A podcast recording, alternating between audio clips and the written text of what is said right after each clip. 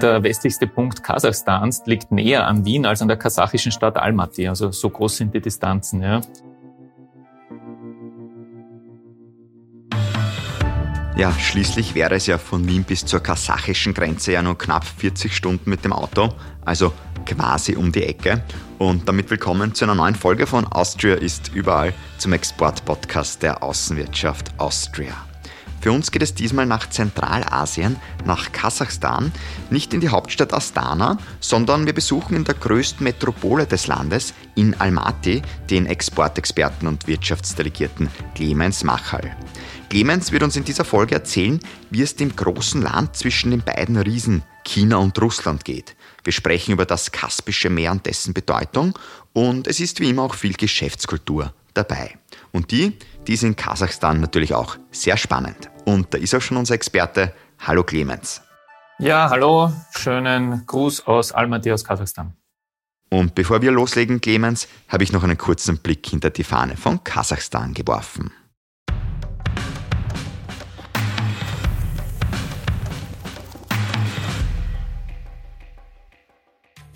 Ganze 32 Sonnenstrahlen lachen uns auf der Fahne von Kasachstan entgegen.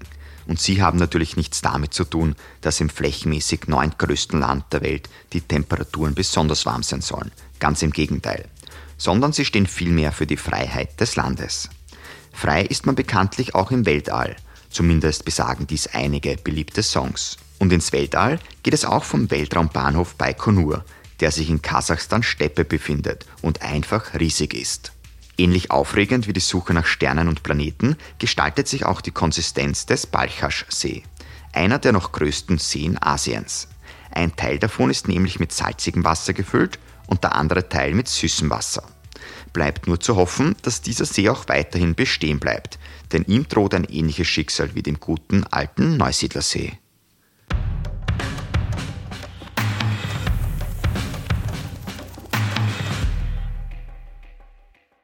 Lieber Clemens, ich denke immer so nach, bevor ich auf akustische Geschäftsreise gehe, ob mich das Land auch persönlich reizen würde zu bereisen, dort zu leben, zu arbeiten.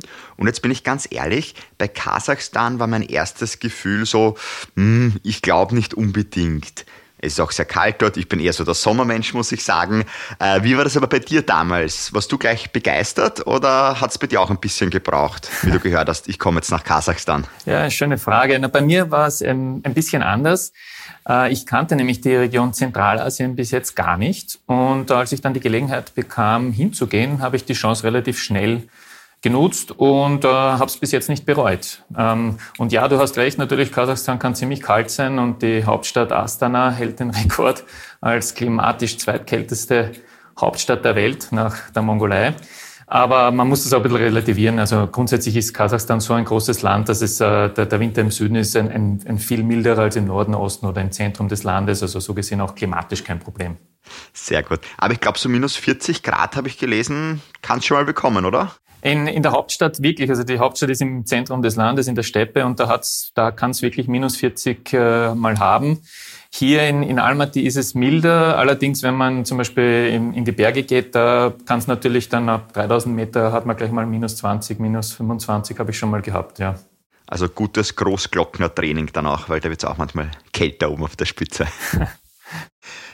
weil wir das Reisen angesprochen haben, auch dorthin zu kommen, ja, wie schwer oder leicht ist das überhaupt? Weil ich glaube, Direktflüge gibt es ja gar nicht nach Kasachstan. Und ich glaube, so lange darf man sich dann ja auch nicht aufhalten, oder? Wenn man sagt, man macht nur Urlaub. Naja, Direktflüge gibt es aktuell nicht. Es gab früher welche mit der Austrian Airlines und zwar für einige Jahre lang.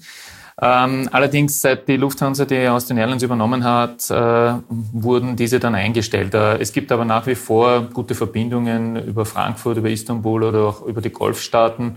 Und man ist aus Österreich relativ schnell hier. Einmal umsteigen und schon ist man da. Und äh, weil du gesagt hast, Aufenthalt, äh, das Schöne ist, dass es seit äh, einigen Jahren keine Visa-Erfordernis mehr gibt für österreichische Staatsbürger bei der Einreise. Das heißt, äh, das gilt sowohl für Touristen als auch für Geschäftsreisende. Und das macht natürlich äh, auch das kurzfristig Vorbeikommen, sei es jetzt privat oder auch beruflich, relativ einfach und man darf 30 Tage lang im Land dabei sein. Das geht sozusagen. Super. Wenn wir jetzt auf die Landkarte schauen, ähm, du hast auch schon Zentralasien angesprochen. Kasachstan liegt ja in Zentralasien, im Herzen sozusagen. Diese Region ist ja schon sehr speziell der Erde. Jetzt bist du selber nicht nur für Kasachstan zuständig, das ist zwar dein Hauptland, kann man sagen, du betreust aber von Almaty aus auch die Länder Usbekistan, Tadschikistan, Kirgisistan und Turkmenistan. Also ich würde sagen Exoten. Was macht denn diese Region der Erde aus? Ja, es ist eine, eine wirklich ein bisschen eine exotische Region. Und Kasachstan liegt tatsächlich in der Mitte von Zentralasien. Nördlich von uns ist, äh, ist Russland, östlich haben wir China und südlich äh, andere zentralasiatische Staaten und dann schließlich auch Afghanistan, Pakistan und äh, Indien. Ich selber wohne aber in Almaty, das ist im Süden des Landes und ist gleichzeitig die größte Stadt in Kasachstan und auch das wirtschaftliche Zentrum des Landes und der ganzen Region.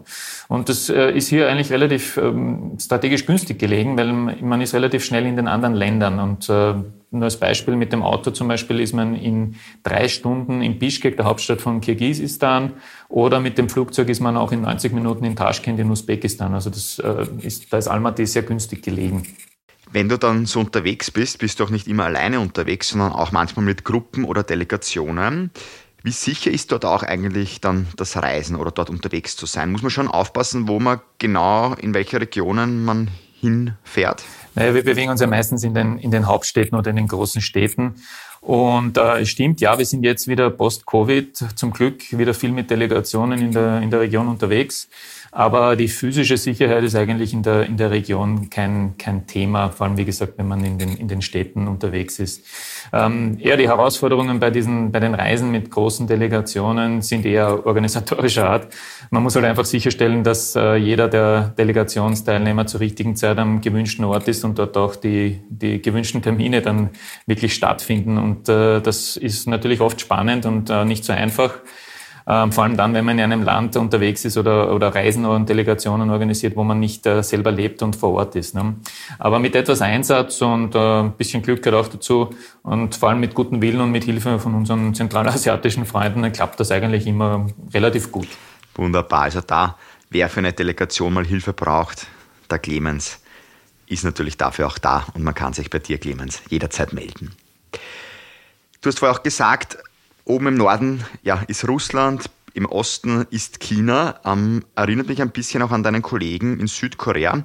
Der hat nämlich gesagt, Südkorea ist so ein bisschen wie ein Schrimp zwischen zwei Walen. Da hat es halt China und Japan betroffen. Aber ja, zwei Wale liegen ja auch um Kasachstan herum, eben mit Russland und China. Wie schwer oder leicht tut man sich da auch und hat man gar vielleicht auch so eine Art wirtschaftliche Drehscheibenfunktion zwischen den beiden Riesen? Ja, Kasachstan hat sicherlich eine, eine wichtige wirtschaftliche Drehscheibenfunktion in Zentralasien inne. Äh, wir befinden uns hier an der historischen Seidenstraße und hunderte Jahre lang zogen hier die Karawanen von China durch Kasachstan Richtung Westen. Und ähm, obwohl diese Seidenstraße in den, in den letzten Jahrhunderten immer weniger genutzt wurde und ein bisschen vergessen wurde, gibt es doch wieder einen aktuellen Bezug zu Kasachstan weil äh, im Jahre 2013 hat der chinesische Präsident Xi bei einem Besuch in Kasachstan die neue Seidenstraßeninitiative Belt and Road Initiative äh, das erste Mal verkündet. Und seit äh, diesem 2013er Jahr, also das ist jetzt schon zehn Jahre fast wieder her, wurden und werden die Land- und Seeverbindungen entlang den Ländern dieser historischen Seidenstraße wieder modernisiert. Kasachstan ist natürlich zentral und auch viele österreichische Firmen arbeiten da dabei mit. Apropos See, Kasachstan liegt ja auch am Kaspischen Meer, das ja eigentlich quasi ein Riesensee ist, glaube ich, kann man sagen. Ähm, wie wichtig ist der eigentlich auch für Kasachstan? Oder wie wichtig ist das Kaspische Meer auch für Kasachstan? Naja, technisch und legal gesehen ist das Kaspische Meer weder ein Meer noch ein See. Und das ist nämlich insofern wichtig, äh, diese Unterscheidung, weil das natürlich ähm, rechtlich unterschiedliche Territorialansprüche der Anrainerstaaten mit sich bringt.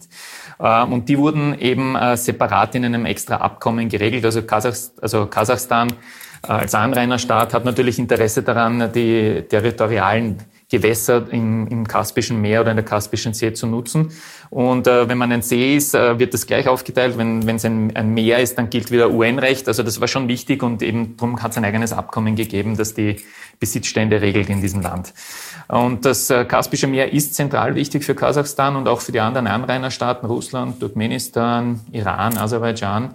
Ähm, es gibt natürlich ähm, im Kaspischen Meer sehr große Ölfelder, und zwar die größten in der ganzen Region. Und natürlich läuft auch die Logistikverbindung, eine wichtige Logistikverbindung, eben ein Teil dieser alten und auch der jetzigen neuen Seidenstraße über dieses Kaspische Meer.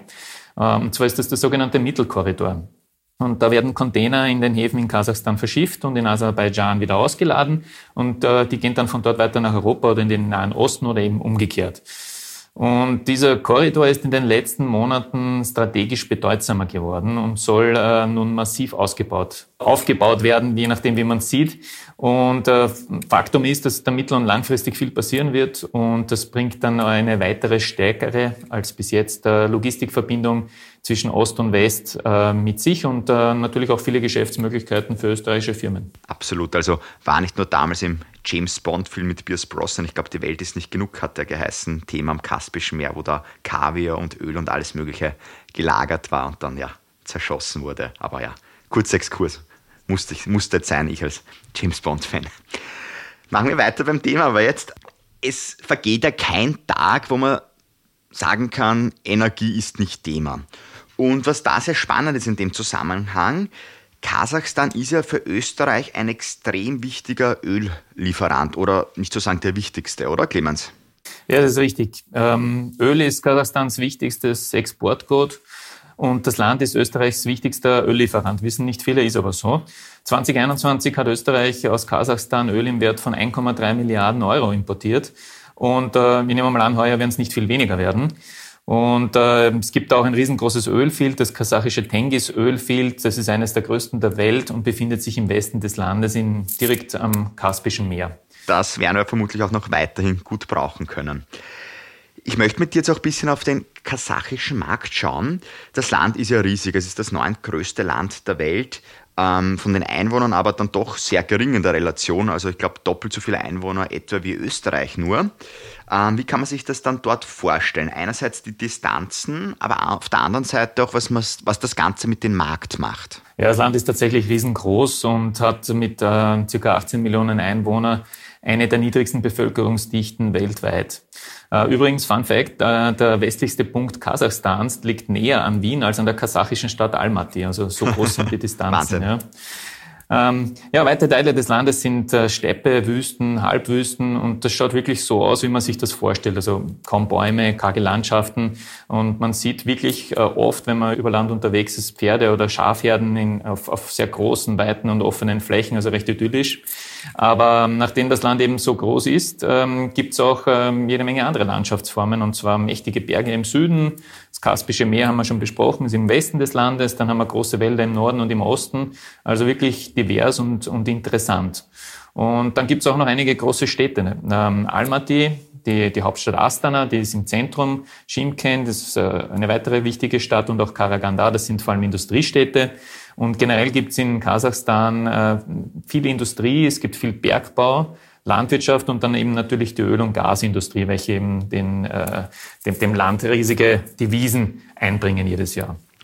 Wenn wir uns jetzt anschauen, was für Österreich besonders relevant ist, welche Marktbereiche, was würdest du denn da sagen?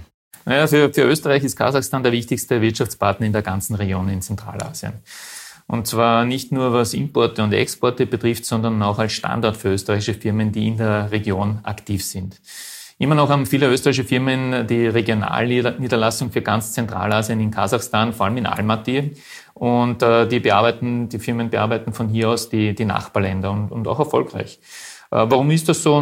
Das hat historische und auch logistische Gründe. Wie gesagt, äh, die Flugverbindungen und auch die Logistikverbindungen sind in Kasachstan einfach ähm, gut, besser als in, in, in, den, in anderen Ländern drumherum. Und äh, das ist auch der Hauptgrund, warum es nach wie vor die, die größte Zahl von österreichischen Niederlassungen in Kasachstan gibt. Wenn du auch so unterwegs bist, auch in Geschäfte, gibt es auch Handelswaren, die man aus Österreich dort sieht oder sind wir da ja gar nicht vertreten? Natürlich gibt es viele Handelswaren, die man sieht. Ich meine, man, äh, viel mehr sieht man nicht, weil äh, natürlich die österreichischen Maschinen, die eben diese Handelswaren herstellen, die sieht man natürlich nicht. Die stehen in der Fabrik und das ist auch die Masse unserer Exporte, Maschinen, Anlagen, Technologie. Aber es gibt natürlich auch ähm, äh, immer wieder, in, in, man sieht in Supermärkten Schokolade oder Getränke aus Österreich. Also man sieht schon ab und zu auch österreichische Produkte, die man, die man im Alltag verwendet und, und konsumiert. Also ein Stück Heimat gibt es für dich auch gibt's. manchmal dann in Kasachstan. Sogar, es, gibt, es gibt sogar Mozartkugeln. Na bitte. Ich glaube, die gibt es ja fast überall auf der Welt, oder? Ja. ähm, wenn wir uns jetzt die Entwicklungen auch am Markt anschauen, wir wissen ja auch nicht alle jetzt, okay, wo es in der Zukunft auch genau hingehen wird.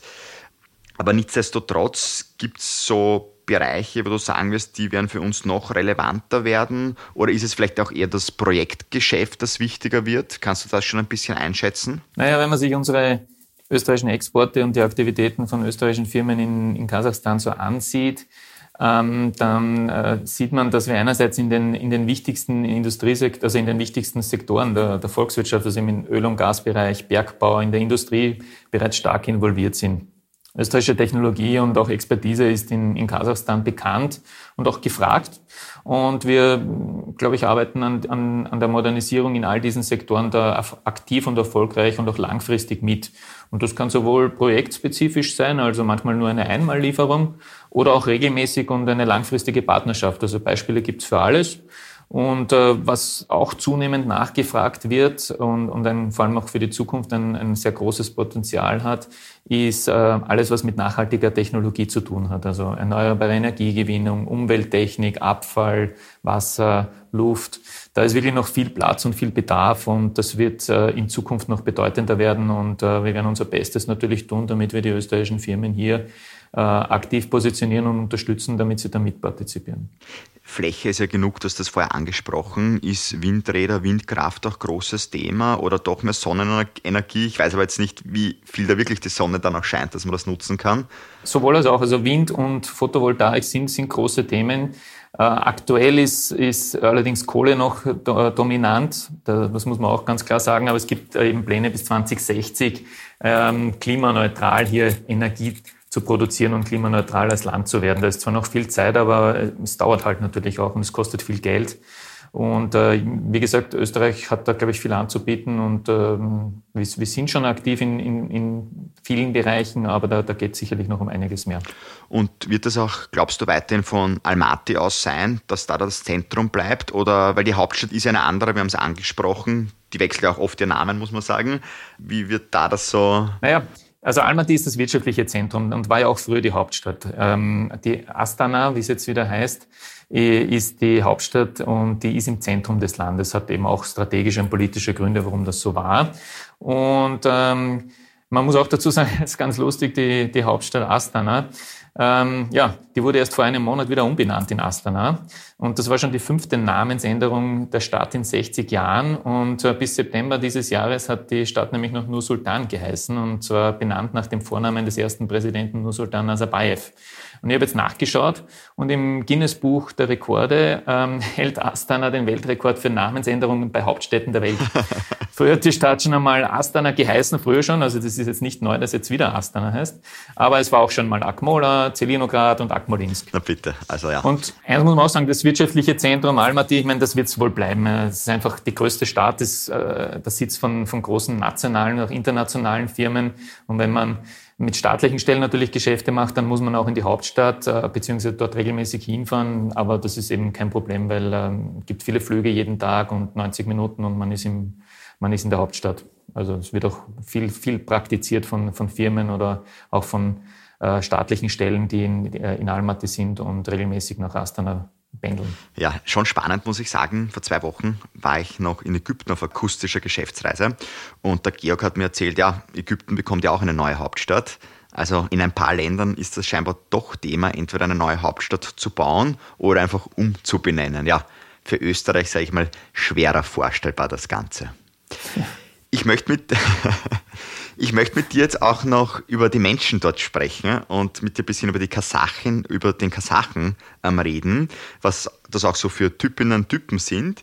Ja, wie würdest du denn diese beschreiben? Was für eine Kultur steckt da in Kasachstan drinnen? Ja, Kasachstan ist, ist als Nation ein, ein junges Land. Es, äh, erst seit 30 Jahren ist es als, als, äh, als Land ein, unabhängig und als eigene Republik ähm, existent. Und ähm, die Bevölkerung ist vergleichsweise jung. Also wir haben dass wir haben circa ja, 40 Prozent sind unter 30 Jahre, was relativ viel ist im, im, im Schnitt. Und äh, zunehmend natürlich äh, lebt die Bevölkerung auch vermehrt in Städten. Äh, allerdings sind immer noch 40 Prozent der Bevölkerung äh, in, in Regionen unterwegs, wo eben keine großen Städte sind. Also im Vergleich mit Europa ist das schon ein interessanter Wert. Und äh, wird sich natürlich ändern. Also Verstädterung ist, ist, ist überall ein Trend. Aber in, in Kasachstan mit den großen Flächen und äh, auch äh, der Liebe zum Land ist das natürlich äh, vielleicht ein bisschen langsamer als bei uns. Aber ich glaube, eins, eins ist auch noch interessant, nämlich was, was Kasache überhaupt heißt. Nämlich das Wort äh, Kasache heißt nämlich, wenn man es übersetzt, Wanderer oder Unabhängiger. Also de facto ist es die Beschreibung eines Nomaden. Und äh, Kasachstan, Kasachstan heißt eben dann das Land der Nomaden. Und das beschreibt, glaube ich, das Land recht gut, weil diese nomadische Herkunft ist sicherlich immer noch identitätsstiftend und auch immer noch präsent. Ne? Also es gibt, äh, wenn man, wenn man in den Bergen ist oder auch in der Steppe, sieht man oft diese traditionellen Zelte, äh, die Jurten, die sieht man wirklich. Und ähm, auch Pferde sieht man eben, wie gesagt, viele, auch Kamele gibt's auch in freier Wildbahn alles noch. Und die Kasachen waren auch das erste Volk, welches Pferde domestiziert haben. Und äh, ja, damit ist auch wenig verwunderlich, wenn man, wenn man, äh, wenn man sagt, dass äh, das Nationalgetränk verkehrte Pferdemilch ist. Ja, muss man, muss man mögen, aber äh, ja, ist so. Hast du selber schon ausprobiert? Ja, eben, muss man mögen. okay, alles klar.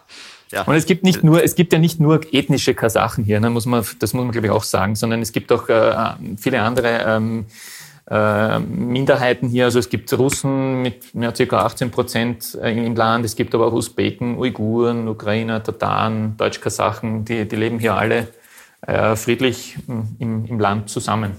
Man muss ja sagen, Kasachstan ist ja ein muslimisches Land, wo aber vorwiegend Russisch gesprochen wird. Vielleicht da gleich kurz auch zur Sprache. Wie ja, braucht man einen Dolmetscher, Dolmetscherin oft dann dabei, wenn man nicht Russisch spricht? Oder geht es mit Englisch doch auch? Wie ist das? Naja, das ist eine gute Frage. Ne? Ähm, es gibt ja Kasachisch selber als Sprache, ist die Nationalsprache. Ja?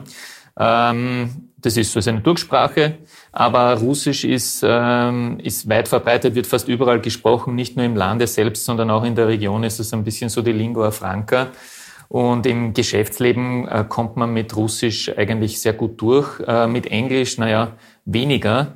Äh, sprechen zwar viele jüngere Kasachen sprechen Englisch, aber im, und im, im Alltag, wie gesagt, das geht so. Aber für Geschäfte oder wirklich wichtige Verhandlungen ist es, ähm, ist es mit, mit Englisch eigentlich ein bisschen schwierig. Also da muss man dann doch äh, Russisch lernen, ähm, was schwer ist. Oder man verwendet einen Dolmetscher, was leichter ist. Absolut, das ist mit Sicherheit leichter. Wenn wir uns diesen Geschäftsalltag noch ein bisschen ansehen, wie geht es denn dazu? Steckt da sehr viel Bürokratie drinnen, Hierarchie oder gar Staat? Hat da auch einen großen Einfluss? Wie würdest du das beschreiben? Man muss da unterscheiden zwischen Geschäften mit, mit staatlichen Stellen und mit äh, privaten Unternehmen. Im Privatsektor laufen Geschäfte vergleichsweise normal ab. Also ist jetzt nicht ungewöhnlich. Wenn man mit staatlichen Stellen zu tun hat, dann, dann hat man es, wie bei uns auch in Österreich, schon ab und an mit Bürokratie zu tun. Aber die aktuelle Regierung versucht gerade aktiv, den, den staatlichen Apparat zu entbürokratisieren und digitaler zu machen und äh, will sich vor allem auch aus, dem, aus, aus der Wirtschaft zurückziehen. Und äh, da soll auch viel privatisiert werden und das, glaube ich, ist auch, ist auch gut für das Land und für die, für die Volkswirtschaft. Um aber dann an Kontakte ranzukommen, wie funktioniert das am besten in Kasachstan? Gibt es da eigene Netzwerktreffen? Kann man auch mal ein E-Mail hinschreiben? Braucht man eigentlich eine Kontaktperson vor Ort? Wie findet das statt? Naja, in, in, in Zentralasien, ich meine nicht nur hier, aber, aber, aber besonders auch hier sind persönliche Kontakte einfach wichtig und entscheidend auch für den Erfolg. Und da, da muss man halt einmal herkommen. Da, da führt kein, kein Weg äh, vorbei äh, und dann vor Ort diese Kontakte einfach knüpfen. Und da gehört auch eben dann dazu, ähm, dass man Interesse an, an, an Land und Leute zeigt und, und auch hat und man geht halt essen, lernt sich einfach kennen. Und äh, wenn dieser, dieser Erstkontakt einmal erfolgreich hergestellt ist, dann funktioniert das natürlich auch virtuell oder per E-Mail oder wie auch immer digital ganz gut, dieses Kontakt halten und, und die Zusammenarbeit. Aber der, ein, ein Erstkontakt nur über E-Mail oder, oder digital, das, das, ist, das ist eine große Herausforderung und äh, funktioniert so, so. Das glaube ich. Wenn dann aber der Erstkontakt mal da ist und vielleicht auch die Gespräche auch schon weiter sind, wird dann auch relativ hart verhandelt oder ist man dann eher umgänglich? Nimm uns mal so ein bisschen im, im, im Gedanken zu einer Sitzung am Verhandlungstisch mit. Ja, äh, also ganz zentral sind, sind, sind alle sehr, sehr gastfreundlich. Also das ist ein, ein hohes Gut und, und jeder Gast wird hier umsorgt und, und gefüttert, bis er nicht mehr essen kann. Ähm, also das, das, das ist einmal, äh, das macht es einmal natürlich angenehmer, wenn man hier ist und, und Leute trifft. Verhandlungen, ja, natürlich, äh, wie, wie überall. Ähm, Geld ist, äh, ist Geld ist, da hört sich dann ein bisschen natürlich der, der Spaß auf. Es wird, wird sicherlich hart verhandelt, aber das würde ich jetzt nicht besonders äh, als Herausforderung äh, einschätzen. Also Konkurrenz gibt es überall, da muss man sich halt durchsetzen. Das gelingt ähm, den, den Österreichern ja sonst auch auf vielen Ländern in der Welt und da ist ja da eigentlich kein großes Problem. Am Verhandlungstisch, ich nehme an, das T-Shirt wird es nicht sein oder das Poloshirt, vor allem es wird auch eher zu kalt sein. Mit der Winterjacke werde ich jetzt auch nicht unbedingt drinnen sitzen. Klassisch Herren mit Anzug, Krawatte vielleicht auch sogar, Dame mit Kostüm oder gar nicht so förmlich? Äh, es ist eigentlich ziemlich wie bei uns. Bei offiziellen Terminen, ähm, sei es jetzt bei staatlichen Stellen oder auch bei privaten Unternehmen, Anzug ist absolut üblich und, und verbreitet. Sonst vielleicht etwas entspannter als bei uns, aber keine, keine große Besonderheit. Wo man auf jeden Fall aber die Winterjacke einpacken kann, ist, wenn man Kasachstan auch touristisch bereisen möchte. Weil ich glaube, eine total schöne Region auch zum Skifahren und für den Wintersport, oder? Das ist richtig, das äh, kann ich unterstreichen.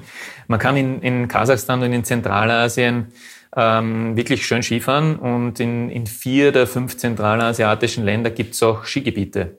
Die modernsten befinden sich um, um Almaty, also in Kasachstan. Äh, ein, ein ganz neues und auch sehr modernes wurde erst äh, in Amirsoy, das ist in der Nähe von Taschkent in äh, Usbekistan eröffnet, aber auch in Kirgistan um die Hauptstadt Bishkek und Karakol oder auch in Tadschikistan, Safetara kann man, kann man gut Skifahren auf ziemlich, ziemlichen Höhen, also 2000, 3000 Meter ist man da relativ schnell oben. Ähm, ist auf jeden Fall eine, eine tolle Erfahrung und es gibt auch viele Projekte zum Aus- und, und ähm, Neubau von, von Wintersporteinrichtungen, von Resorts und da sind auch äh, oft österreichische Firmen involviert. Also auch wahrscheinlich ein gutes Thema, um den Smalltalk zu beginnen. Und nicht nur Skifahren vermutlich, sondern Sport generell. Ich glaube, Kasachstan ist ja auch generell eine ganz begeisterte Sportnation, wie auch vielleicht exotischere Sportarten wie Ringen zum Beispiel dort ganz oben auf der Liste stehen. Gibt's alles. Gibt, gibt's alles. Ähm, äh, also gerade Kampfsportarten sind in, in, Kasachstan weit verbreitet und da gibt's auch, äh, gibt's auch viele erfolgreiche Athleten. Aber ähm, Polo wurde in der Region erfunden zum Beispiel. Also das ist die traditionelle Art des Polos eigentlich. Äh, kommt aus Zentralasien und da wird ein, ein, ein totes Schaf tot, aber immer noch relativ schwer, wird ähm, ähm, von, von zwei Teams, äh, die auf Pferden reiten, ähm, in ein Ziel getragen. Und das ist ganz interessant, wenn man sich das mal anschaut. ähm, also Respekt und ähm, eine tolle Erfahrung, wenn man das mal sieht. Das äh, findet nicht nur in, in Kasachstan statt, sondern auch in Kirgisien, in, in Usbekistan. Und es gibt auch jedes Jahr äh, große Nomadenfestspiele, also ein, ein, ein, wie soll man sagen, ein, ein internationales Nomadensportfestival. Das gibt's äh, jedes Jahr oder jetzt war wegen Covid war es eine Zeit lang nicht, aber es ist auf jeden Fall interessant und dort wird dann eben das lokale Polo gespielt oder mit äh, Pfeil und Bogen geschossen oder ähnliche interessante Nomadensportarten dann praktiziert. Wunderbar, also gleich auch ein paar Tipps, wenn man Zeit zwischen Geschäftsterminen hat oder einfach als Tourist, Touristin nach Kasachstan kommt. Zum Abschluss noch, was hat dich eigentlich so persönlich am meisten beeindruckt vom Land? Ähm, hast du da irgendwas, wo du gedacht hast, wow, schon toll? Also ich, ich habe es ja eben nicht gekannt, das Kasachstan und auch äh, Zentralasien, bevor ich gekommen bin. Und was mich auf jeden Fall beeindruckt hat, war, ähm, dass das Land so divers ist. Also äh, ich, ich sitze jetzt im Süden, also wenn ich aus dem Fenster schaue, sehe ich große Berge, die 3.000, 4.000 Meter hier in, raufgehen. Und äh, dann, dann fährt man mit dem Auto eine, eine, eine halbe Stunde und ist mitten in der Steppe, wo alles flach ist und ziemlich trocken. Und dann äh, fliegt man nach, äh, in den Westen, hat dort ein Meer, dann äh, gibt's dort äh, wirklich tolle Natur. Äh, Sehenswürdigkeiten, also äh, vergleichbar mit, äh, mit Grand Canyon in der Mangistau-Region zum Beispiel oder im Osten, wenn man, wenn man bei Uskameno-Gorsk in der, in der Region unterwegs ist, hat man wirklich riesengroße Wälder und, und Seen und Flüsse. Also das ist sehr, sehr unterschiedlich, sehr divers. Und äh, finde das sehr spannend und da äh, hat man eh einiges zu tun, wenn man sich da ein bisschen was anschauen will. Also dementsprechend bin ich eh beschäftigt am Wochenende.